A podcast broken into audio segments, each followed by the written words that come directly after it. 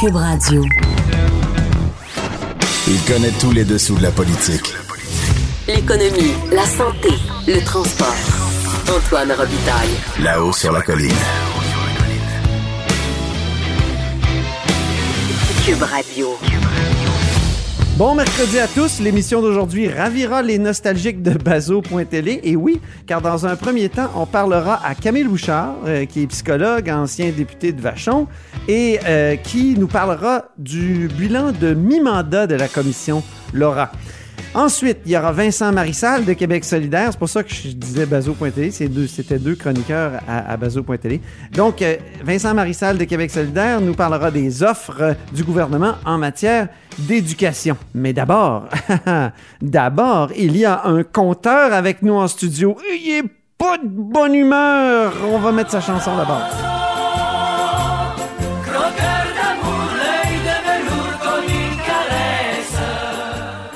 Bonjour Jean-François Gibault. Bonjour Antoine Robitaille. On dirait un lion qui, qui rugit dans sa cage, prêt à, à sauter sur sa proie. Alors, notre compteur et accessoirement directeur de la recherche à QMI nous parle aujourd'hui de l'entente sur les médecins. C'est pour ça qu'il rugit. Ah, ben le, le compteur balance pas et il ne balance pas de beaucoup. Ah oui? Euh, je nous ramène la semaine dernière, Antoine, j'avais eu l'occasion de recevoir Gaétan Barrette euh, à la haut sur la colline. Oui. Et euh, Monsieur Barrette, évidemment, ancien ministre de la Santé, ancien président de la Fédération des médecins spécialistes du Québec, avait fait une prophétie. Il m'avait dit ce que propose le gouvernement aux médecins spécialistes, ils vont l'accepter massivement dans une proportion de 90% Pourquoi? Parce qu'essentiellement, ils ne touchent pas du tout à leur porte-monnaie. Euh, ça, ils ne concèdent rien du tout. Il n'y a rien qui Alors- sort des poches. et le lendemain, après vérification, le docteur Barrette, je l'appelle docteur parce que c'est vraiment comme ancien médecin spécialiste qu'il me faisait ses commentaires, ben, il est arrivé pile poil. C'est-à-dire que l'entente, effectivement, a été ratifiée par 90% des membres. Alors ça, c'est la première partie de sa prophétie. Et là, je me suis intéressé à la deuxième partie de sa prophétie, c'est-à-dire que les médecins spécialistes adorent cette entente parce qu'ils ne touchent pas à leur porte-monnaie. C'est ça. Et euh, quand on a eu les détails, maintenant l'entente est en ligne, ben, ce qu'on Oui, voit, hier, hein, elle a été diffusée. C'est pas toujours Elle le a été cas. mais diffusée. ouais. Et là, ce qu'on apprend dans le fond, c'est que les médecins vont arrêter de faire des- du surdiagnostic.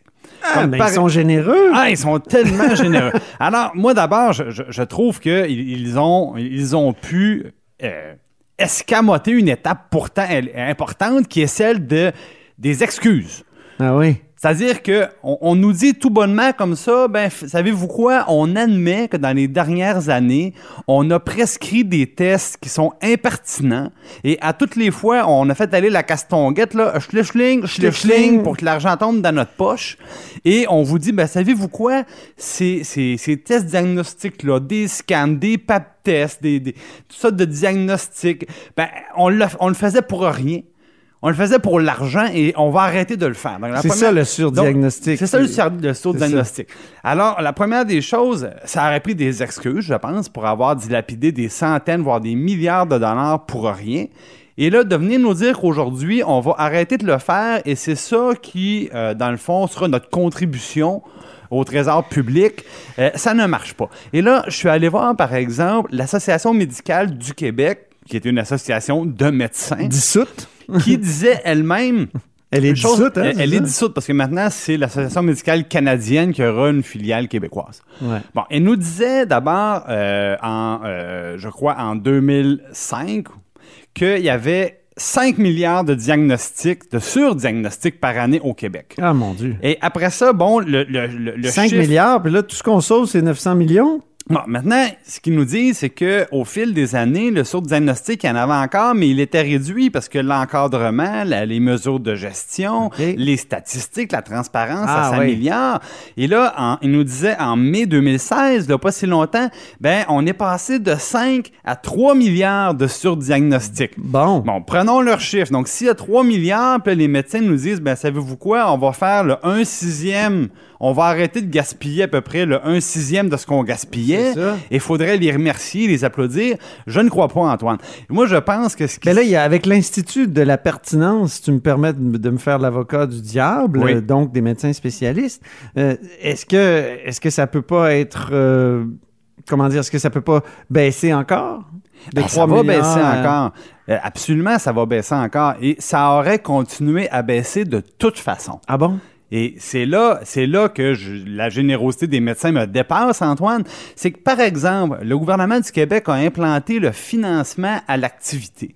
Donc, dorénavant, dans le secteur de la santé, dans les établissements, on sait exactement combien coûte chaque geste médical qui est posé. Qui est, posé. On voit la trajectoire du patient de son entrée dans, dans l'établissement jusqu'à sa sortie. Chaque geste posé euh, les coûts associés à ces gestes-là. Et là, après ça, on peut se comparer. On peut comparer un établissement à un autre. On peut comparer la pratique d'un médecin à celle d'un autre médecin, d'un autre groupe de médecins. Et là, dorénavant, ces données-là, nous les avons. Alors que c'est sûr qu'un médecin pourra plus expliquer pourquoi, lui, il prescrit cinq fois plus de tests que le médecin de l'hôpital d'à côté. Ça devient intenable. Alors, de ça. toute manière, il aurait dû arrêter de le faire. Je vous donne un exemple. Dans les statistiques, les dernières statistiques qui remontent un peu du ministère de la Santé, on voit par exemple que pour du dépistage du cancer colorectal là, chez les gens plus âgés là, de, de 50 à 75 ans, ben, d'une région à l'autre, c'est le multiple de 5 qui s'applique. Dans certaines régions, comme en Outaouais, il y a cinq fois plus de tests qui sont prescrits par les médecins. Ça veut dire qu'on est la 5 région fois plus Québec. Ben, ça veut dire qu'il n'y a Ou- pas de, bo- de, de guide, de bonne Ouais. pratique médicale et les médecins font ce qu'ils veulent. Ouais. Mais c'est pas vrai que euh, c'est c'est important de faire cinq fois plus de tests dans une Non. région que dans une autre région. Il y a quelqu'un qui se trompe quelque part. C'est ça. Et euh, la seule explication logique, c'est euh, le- le- les abus, c'est-à-dire que le- un médecin qui surprescrit n'a aucune conséquence, jamais on lui demande des comptes, au contraire, on augmente sa paye, et c'est ça le problème. Mais maintenant qu'on est capable de chiffrer les coûts de chaque intervention, de monitorer tout ça, je pense que les médecins voyaient très bien venir le jour où il allait dire, ben, quand vous posez des mauvais gestes médicaux, vous prenez des mauvaises décisions. Quand, par exemple, il y a des taux de réadmission très importants, ben, un jour, ça Un taux de réadmission, il faut l'expliquer. ben, ça veut dire que c'est une Ouais. personne qui voit un médecin qui est soigné, qui doit revenir pour le même problème parce que ça. finalement, le travail a été mal fait. Ça, ça coûte cher, ça. Ben, les médecins, ils savent très bien que s'ils ne s'ajustent pas un jour, ils, ils- ils auront. Là, on avait la carotte depuis des années, les années Ba- Barrette, les années Yves Bolduc, les années Couillard, bon, un parti de médecins, c'était juste la carotte. Mais là, je pense que dorénavant, ils voient venir le bâton et, ils n'avaient pas le choix de faire cette concession-là parce que de toute manière, de toute manière, euh, ça allait les rattraper. Donc, mais moi, ce qui me surprend, c'est notre ministre Christian Dubé qui était tout content de dire qu'il avait, euh, avait obtenu une bonne entente. Ben, euh, aujourd'hui, ça se confirme. Comme nous le disait Dr Barrette d'ailleurs, il s'est fait rouler dans la farine. Alors, ça relati- relativise beaucoup euh, cette affaire. Merci beaucoup, euh, Jean-François Gibault, euh, notre compteur et accessoirement directeur de la recherche à QMI. Là-haut sur la colline. Une entrée privilégiée dans le Parlement. Cube Radio. Camille Bouchard est au bout du fil pour parler de la commission Laurent. Bonjour, Camille. Oui, bonjour, ça va bien? Alors, ancien député de, de Vachon du Parti québécois, euh, tu es l'auteur euh, principal en 1994 du rapport Un Québec fou de ses enfants. D'abord, est-ce qu'on peut faire un parallèle entre la commission Laurent et la, le- la commission que... Est-ce que c'était une commission d'abord? En tout cas, c'est un rapport que, que tu as produit euh, à l'époque. Oui, c'est un rapport qui était euh, qui était demandé à l'époque par le ministre Marc-Yvan Côté. Euh, le parallèle qu'on peut faire, c'est qu'il y avait à l'époque, et comme aujourd'hui, un état de détresse dans le réseau euh, de la protection de la jeunesse. Hein. C'est pas nouveau. On, on recule à 1989, alors que le, le- le ministre constatait ça. J'ai déposé mon rapport en 91, mais la motivation première, c'était, oui, mais comment se fait-il et, que, que faisons-nous avec tous ces enfants qui, euh, qui sont en état de vulnérabilité, qu'on retrouve dans les statistiques de mauvais traitement, dans les statistiques de délinquance, dans les statistiques de, euh, de, de suicide, etc. Mon mandat avait une ampleur, euh, disons, le mandat que nous avions avait une ampleur plus grande que celle de, de la commission Laurent, là, parce que la commission Laurent s'inquiète principalement de la question de la protection de, de la jeunesse, alors que le mandat que nous avions était plus, euh, était plus large que ça. Mais les inquiétudes, les inquiétudes étaient à peu près les mêmes. Marc Ben oui. Côté, à l'époque, disait, écoute, le système de protection de la jeunesse est en train de craquer, qu'est-ce qu'on fait avec ça? Puis depuis, Euh, qu'est-ce qui s'est passé? Est-ce qu'il y a eu des, des- des bonnes années, des, des bonnes décisions? J'imagine qu'il y a eu des compressions sérieuses, euh, notamment sous le gouvernement euh, Bouchard et sous, et sous les gouvernements euh, Couillard, non? Ouais, euh, disons qu'il y a eu deux, a deux enjeux majeurs. là. C'est que les signalements ont toujours continué d'augmenter euh, annuellement. là. Le taux de signalement par 1000 enfants a toujours continué et euh, augmenté. Et les budgets de la protection de la jeunesse n'ont jamais été à la hauteur.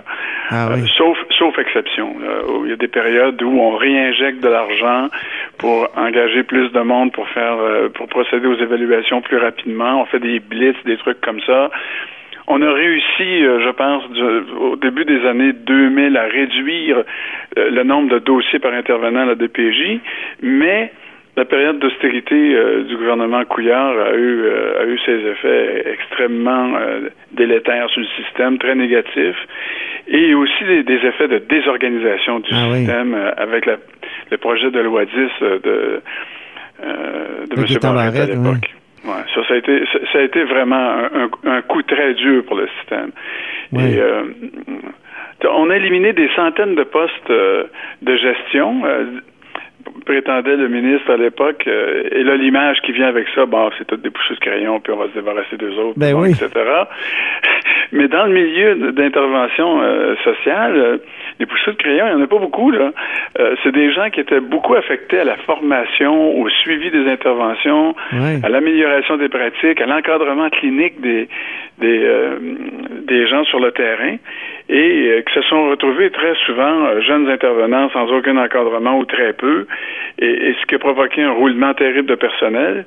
Et en même temps, euh, il faut dire, euh, il y, a- plein de monde qui ont dû quitter le système à la faveur de la loi 10 parce qu'on coupait énormément de postes et on réouvrait des postes qu'on avait euh, qu'on avait au 1er avril, si vous vous souvenez, si tu te souviens, Antoine, à l'époque. Euh, le 1er avril, là, tous les, les postes étaient réouverts euh, euh, et là, c'était le sauf qui peut, appliquait, euh, appliquait qui peut sur les postes, etc. Et on a eu donc un problème de désorganisation énorme dans le système et qui persiste parce que il n'y a plus de centre jeunesse au, au- au sens légal du terme au Québec. Là. Ah oui, il y a hein? plus de, il non, dans les régions, il n'y a plus de directeurs généraux des centres jeunesse. Ça dépend désormais directement euh, du centre de santé des services sociaux là, euh, qui intègre. euh, si on, regarde les organigrammes, là, c'est, absolument épouvantable. Donc, c'est une petite plus- branche du, du CIUS ou du CIS. oui. Et euh, exactement. Et les gens font bien leur possible dans le système, mais, mais euh, une chatte ne retrouve pas ses chats. Là, alors, et donc il y, a eu, il, y a eu un, il y a eu un effet vraiment extraordinairement euh, euh, néfaste pour le système. Moi, je, je- dis à propos de Gaëtan Barrette qu'il a désossé euh, euh, la protection de la jeunesse, carrément. Ah, C'est terrible.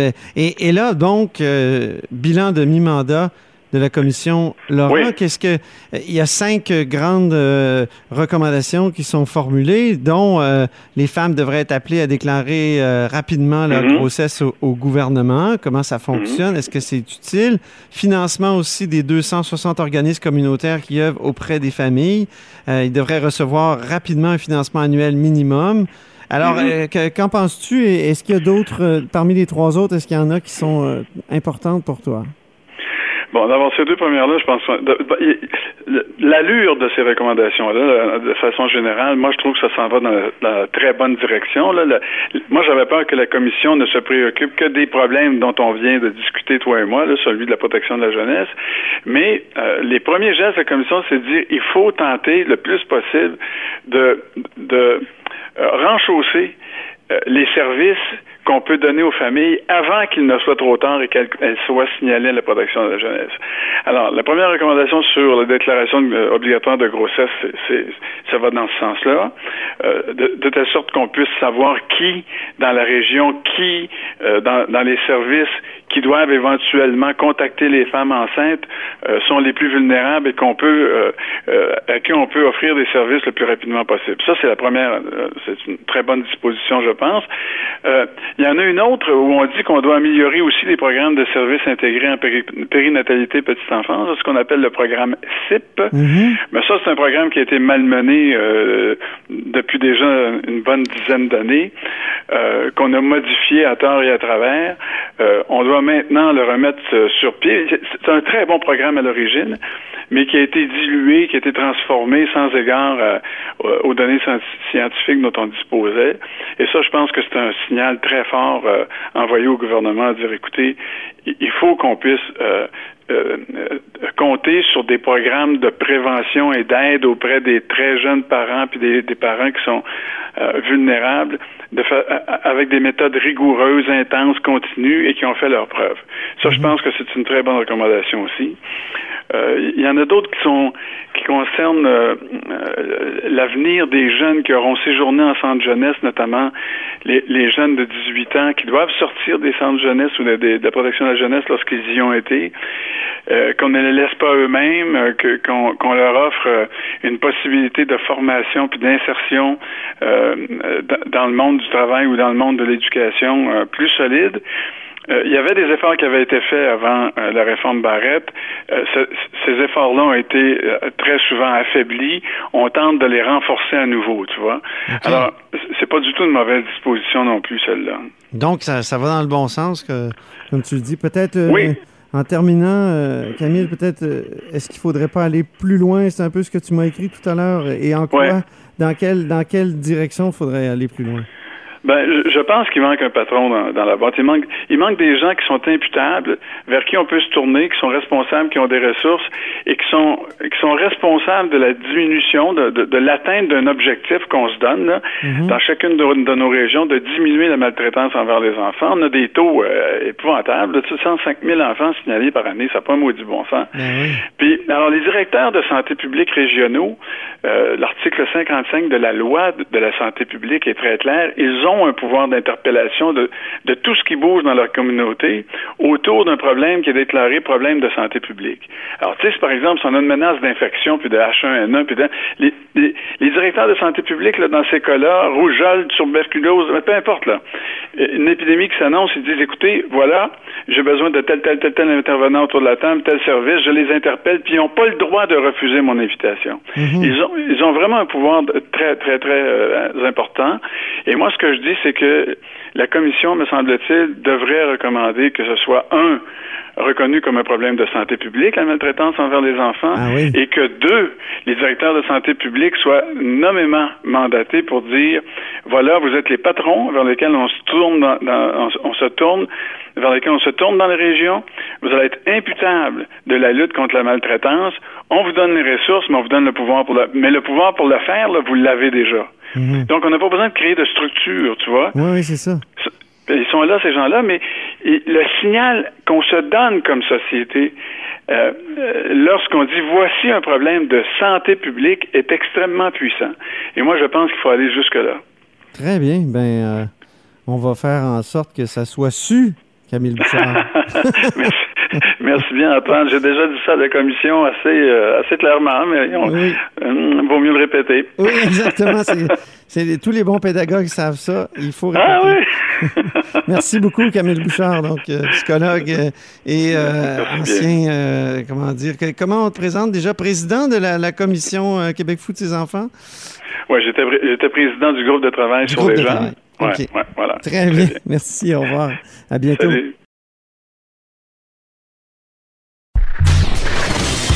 Antoine Robitaille. Le philosophe de la politique. Là-haut sur la colline. Cube Radio. Au bout du fil, il y a Vincent Marissal, le député de Québec solidaire de Rosemont. Bonjour. Bonjour. Alors, discutons de ces euh, offres du gouvernement euh, pour le secteur de l'éducation qui ont été vraiment reçues avec une brique et un fanal. Les trois syndicats d'enseignants ont opposé une fin de non-recevoir. Et euh, qu'est-ce que vous avez pensé de, ces offres-là, Vincent Marissal? Ben, je pense que généralement, toutes les offres dont on commence à voir un peu la couleur, je pense que M. Dubé, le président du Conseil du Trésor, est en train de se magasiner un printemps très chaud parce qu'on est quand même pas mal loin euh, de ce qui avait été annoncé en campagne électorale, pas mal loin de ce que le gouvernement a répété aussi. Euh, là, dans le cas des enseignants, par exemple, on voit clairement que c'est pas ce qui avait été euh, prévu. Là, on parle par exemple de, de, de, s'attaquer au principe d'ancienneté, ça n'avait pas été dit. On parlait plutôt d'éliminer quelques échelons à l'entrée pour permettre aux jeunes profs de gagner un peu plus, ce qui permettra peut-être d'en, retenir un peu plus. Euh, ça, c'est même pas clair que ça va se faire, mais en plus, on avait pas dit qu'on allait punir les profs qui ont plus d'ancienneté, qui ont qui ont grandi professionnellement dans ce système-là. Euh, on peut bien dire que le système n'est pas parfait, mais les profs qui ont aujourd'hui 8, 10, 12 ans d'ancienneté, 15 ans d'ancienneté, ils ont grandi professionnellement dans ce système-là. Ils ont joué avec ce livre de règlement-là. Puis là, on est en train de leur dire, ben, ça va changer finalement. Puis tout ce que vous avez acquis avec les années, euh, puis votre salaire de misère, ben là, ben finalement, ça tient plus, puis on va rebrasser la cage. Ça, c'est étonnant, juste hein, pour... C'est quand même étonnant parce que il me semble que François Legault, quand il, il s'est lancé en politique, euh, il avait dit il faut mieux rémunérer les enseignants. Puis là, on, on voit ces, euh, ces offres-là qui sont finalement en dessous de l'inflation. C'est surprenant, non? C'est très surprenant. D'autant que ça fait des années qu'il le dit, et même avant d'être euh, premier ministre, je me souviens, même si c'était pas mal un de ses chevaux de bataille quand il a fondé la CAC. il y a déjà plusieurs années de ça. Euh, il disait effectivement, on, on, on ne retient pas les plus jeunes parce que les salaires euh, dans la profession d'enseignant, d'enseignante, surtout, il faut le dire, surtout des femmes, euh, c'est pas c'est pas alléchant. Puis de fait, là, on a vu des, des chiffres encore la semaine dernière. euh, les profs du Québec là, gagnent des, des, des salaires beaucoup moindres qu'ailleurs. À l'entrée, au Québec, c'est 44 000, alors qu'en Ontario, c'est 53 000. Et après 15 ans, euh, une enseignante au Québec va, va gagner 79 500, alors que l'enseignante juste l'autre côté de la rivière des Outaouais en Ontario va gagner 97 500. Ah oui. C'est-à-dire qu'une enseignante, après 15 ans d'ancienneté, gagne 18 000 de plus par année qu'une enseignante au Québec. Ça, ça, là, on est dans des, des proportions euh, honteuses. là. Il n'y a aucune raison. Je comprends que la vie est un peu moins chère au Québec. On peut peut-être faire un- une règle de trois comme on, on voulait le faire pour les médecins, puis ça encore, ça n'a pas été démontré. Un 9 Mais, euh, là, le fameux 9 de, de moins. Ouais, mais, Ouais. mais 18 000, là, faites le calcul, 18 000 sur euh, 80 000, là, c'est énormément Donc, combien il faudrait offrir par année? Je pense qu'on doit, doit viser un rattrapage de la de la bonne moyenne canadienne. C'est bon pour, euh, c'est bon pour les médecins spécialistes, ça devrait être bon pour les enseignantes. Je vois pas pourquoi on appliquerait deux deux poids deux mesures ici là. Et puis, euh, comme je vous le dis là, les chiffres parlent là, ça c'est indéniable. Il y a, y a 25% de différence. Une, une enseignante, si elle est à Gatineau, va gagner 25% de moins après 15 ans que sa consoeur qui est juste de l'autre côté à Ottawa. Ça n'a aucun bon sens. Pourquoi? Elles font pas mal le même travail. Mhm. Ensuite, ici, la, la, la, la profession, Legault aussi, M. Legault a beaucoup parlé de la revalorisation de la profession. Oui. C'est pas ça qu'on est en train de faire. C'est pas ça qu'on est en train de faire. Les, les, les classes débordent, euh, notamment parce qu'on a changé le, le, le, le, le fameux indice de défavorisation, ce qui fait qu'on met plus d'élèves par classe. Fait que c'est une façon de régler la pénurie de classe, là, puis la, pén- la pénurie de profs. On augmente parfois de 8 à 10 élèves par classe. Ça s'est passé dans mon comté Eh oui. parce qu'il y a eu un petit recalcul de l'indice de défavorisation. Là, le ministère dit bon, mais Rosemont est plus riche qu'avant, ce qui est pas faux. Ah oui, ça gentrifie à cause des pauvres- gens comme vous, là, euh, Vincent. Oui, c'est vrai. Oui, en, en effet, mais c'est vrai que ça se ça s'embourgeoise. Il y, a, il y a un phénomène qui est là, mais pas au point de d'augmenter le nombre d'élèves. Il y a des, des classes ici, là, à côté de chez moi, là, ils sont passés de 18 élèves à 26 Ah oui. euh, en, un, en, en une, en une rentrée scolaire. Je comprends que Rosemont est peut-être plus riche qu'il y a quelques années, mais pas à ce point-là. Là. Puis, en fait, ce qu'on fait là, c'est qu'on on est en train de surcharger les enseignantes pour régler la pénurie de classes et la pénurie de profs. J'imagine que si on prenait plus. l'argent de, des maternelles 4 ans, on pourrait peut-être donner des augmentations euh, plus raisonnables ou, ou conformes aux promesses initiales de François Legault? En effet, mais le premier ministre a mis son siège en jeu là-dessus. Alors, le ministre de l'Éducation, moi, j'ai une pensée charitable pour lui. Il est pogné avec ça. Il, il- il est méchamment pogné avec ça, Jean-François Roberge. Quand c'est ton boss, le premier ministre, qui dit « Je mets mon siège en jeu là-dessus, t'as pas beaucoup de marge de manœuvre. » Mais moi, je suis pas mal sûr que Jean-François Roberge, si on lui avait donné le choix à lui, c'est pas ça qu'il aurait fait. Parce qu'il connaît le réseau. Il connaît très bien le Il réseau était enseignant d'éducation. lui-même. Il était enseignant lui-même pendant des années, puis il- connaît le réseau. On partage Mhm. pas euh, nécessairement les, les vues, notamment sur les commissions scolaires, mais c'est un gars qui connaît, connaît bien son réseau. Euh, et là, en ce moment, combien on perd, combien on veut mettre dans les, les maternelles 4 ans. Sur je vous rappelle aussi, là, je, je vous souviens là-dessus Oui, rapidement. oui. Je vous rappelle qu'un des premiers projets de loi du gouvernement, le projet de loi 3, déposé par le ministre des Finances, c'était sur l'harmonisation des taxes scolaires. Le un des premiers projets de loi à incidence financière du Québec, on a privé euh, le réseau d'éducation de presque un milliard de dollars de revenus autonomes parce qu'on voulait harmoniser les taxes scolaires partout à travers le Québec. Ça fait drôle là, de dire que c'est une priorité, mais la première affaire que tu fais, c'est que tu te prives d'un milliard de dollars. Ben oui, c'est ça. Alors, euh, Ouais. alors qu'on a des besoins immenses en éducation. L'ancienneté, cependant, est, est très critiquable comme principe. Non, euh, est-ce que c'est pas une bonne façon, est-ce que c'est pas une bonne idée de, de remettre ça en question? Euh, je sais que dans, dans, dans le- les entreprises où on a travaillé, vous et moi, euh, Vincent, l'ancienneté euh, a un certain rôle pour ce qui est de- des échelons salariaux, mais, pour le reste, il me semble que on monte pas à l'ancienneté nécessairement. C'est, pas un, pas critère formidable. Bah, c'est certainement perfectible, mais je suis capable du contraire, c'est le, le moins pire qu'on a trouvé. Euh, puis il faut valoriser l'expérience. Si on veut retenir notre monde, il faut valoriser l'expérience. Dans tous pas- les est-ce que c'est secteurs. valoriser le, le- le mérite? Les, les gens qui réussissent bien, qui, qui travaillent bien, plutôt que, plutôt que le temps qu'on qu'on a duré dans un emploi? Mais moi, je pense que l'un n'empêche pas l'autre. Et puis, je plaiderais, sans trop me tromper, je pense que la majorité des enseignantes qui ont de l'ancienneté sont de bonnes enseignantes.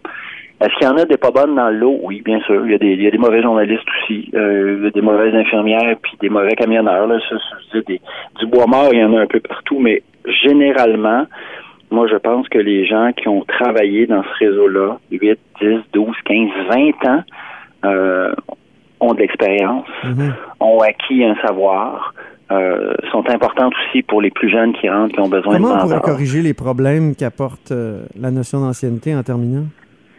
Ben, je pense que si effectivement on veut donner plus de, de flexibilité dans certains cas, que ce soit pas euh, appliqué bêtement mur à mur dans des situations absurdes. Puis ça, on en a vu, vous en avez vu, j'en ai vu, ça, ça c'est sûr.